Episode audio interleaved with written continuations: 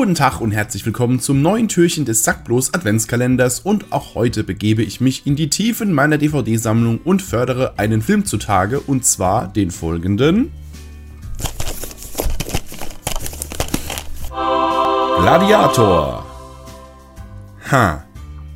Das ist jetzt so insofern schwierig, weil Gladiator ist für mich so eine halbe Bildungslücke. Ich habe schon Teile davon gesehen, aber noch nie den ganzen Film.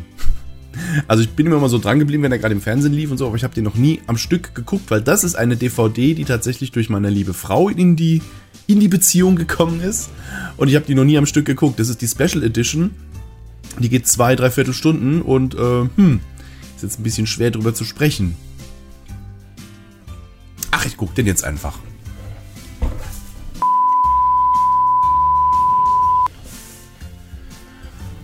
Okay, das war Gladiator. Und ich muss sagen, da ist mir ja ein richtig guter Film entgangen die ganze Zeit.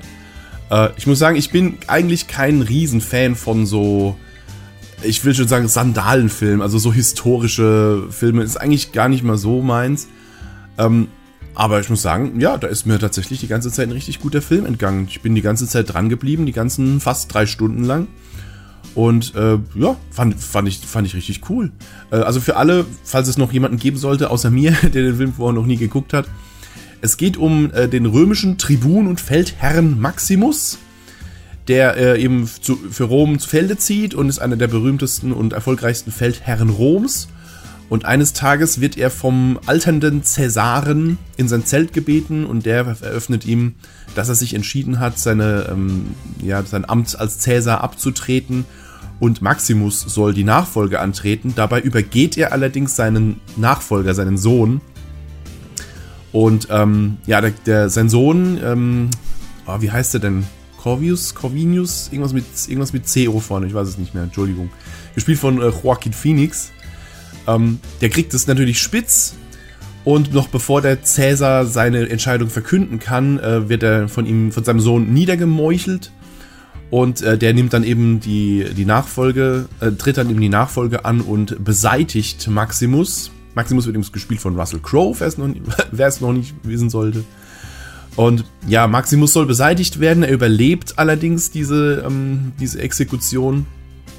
Ähm, ja, er überlebt, aber er schafft es nicht mehr rechtzeitig zu seiner Familie, um die noch zu retten. Also er kommt nur noch an und findet seine, seinen Sohn und seine Frau aufgeknüpft an einem Baum und geschändet und ja, er, er bricht zusammen vor Erschöpfung und vor Trauer und wird dann von einer Sklavenhändler-Karawane aufgelesen.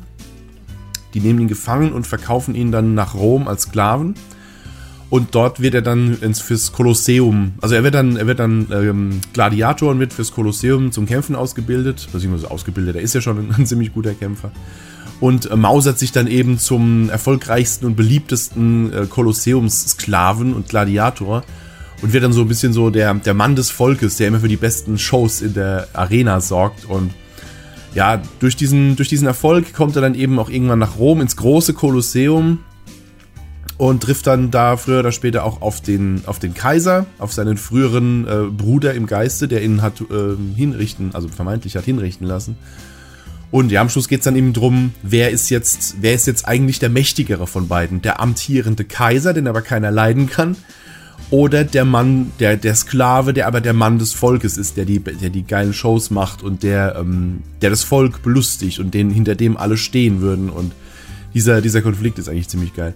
Und ja, ich mochte den Film, der hat richtig Spaß gemacht. Und ähm, die Russell Crowe und Joaquin Phoenix spielen ihre Rollen sehr, sehr geil. Man ist die ganze Zeit auf äh, Russell Crowes Seite, der Märtyrer, der seine Familie verloren hat und sich quasi durch den Staub der Arena nach oben kämpft, um seine Rache auszuführen.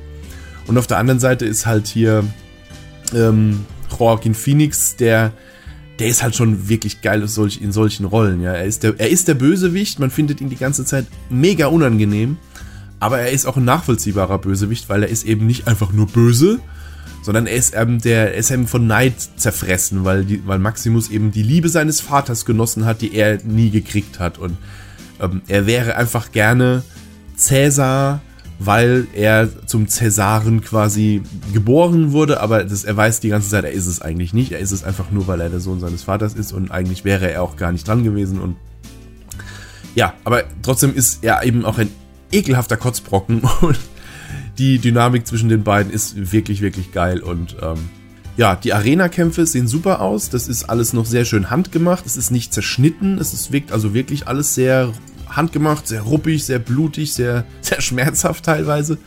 Also auch das, ähm, also auch actionmäßig wird einiges geboten und ja, also Gladiator, cooler Film. Ist mir die ganze Zeit, hatte ich den nie so wirklich auf dem Schirm, hat mich nie interessiert. Und jetzt habe ich ihn halt im Rahmen dieses Adventskalenders einfach mal geguckt und cool, ein weiterer guter Film in meiner Sammlung. Und äh, ja, das war Gladiator im heutigen Türchen.